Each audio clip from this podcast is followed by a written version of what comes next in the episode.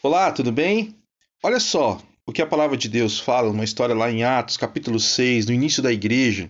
Eles estavam tendo alguns problemas com a distribuição dos alimentos lá. E aí a Bíblia fala assim que os. Por isso, o, o versículo 2 de Atos 6, 2. Por isso os doze convocaram uma reunião com todos os discípulos e disseram: Nós apóstolos devemos nos dedicar ao ensino da palavra de Deus e não à distribuição de alimentos. Ou seja, a gente não vai conseguir resolver esse problema, a gente não vai conseguir dar conta de tudo.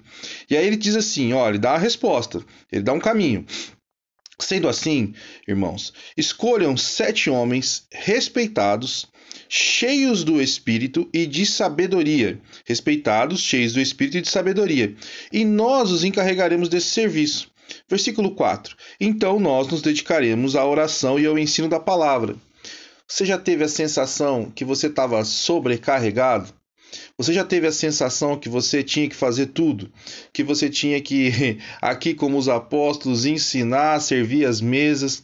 E às vezes a gente começa a fazer isso nas nossas vidas. A gente começa a achar só que a gente sabe.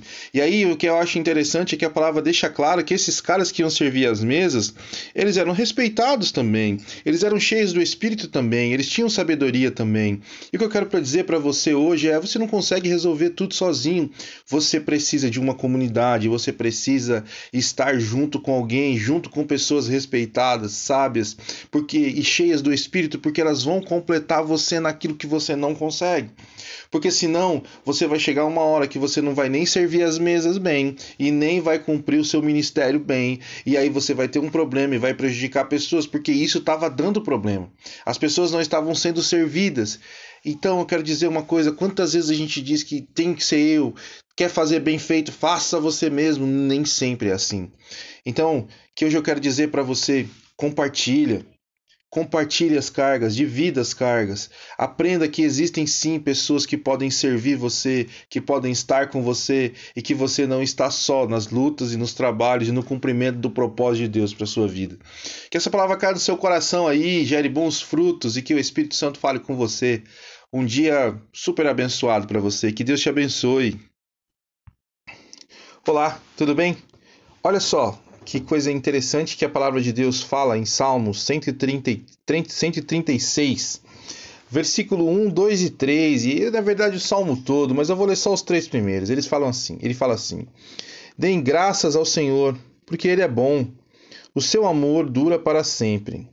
Deem graças ao Deus dos deuses, seu amor dura para sempre.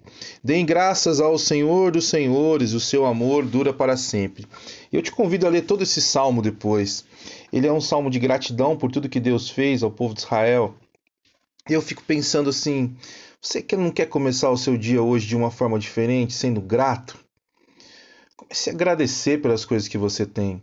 Porque é engraçado que se eu perguntasse aí para você, te desse uma chance de me responder, sobre as coisas que você precisaria, você nós, ter, nós teríamos uma lista enorme de coisas. Mas qual é o tamanho da nossa lista de gratidão também? O que, que a gente pode agradecer a Deus? Você pode começar agradecendo porque você está ouvindo esse áudio, você está vivo, você conseguiu chegar aqui. Quantas pessoas não conseguiram? Você pode agradecer por tantas coisas.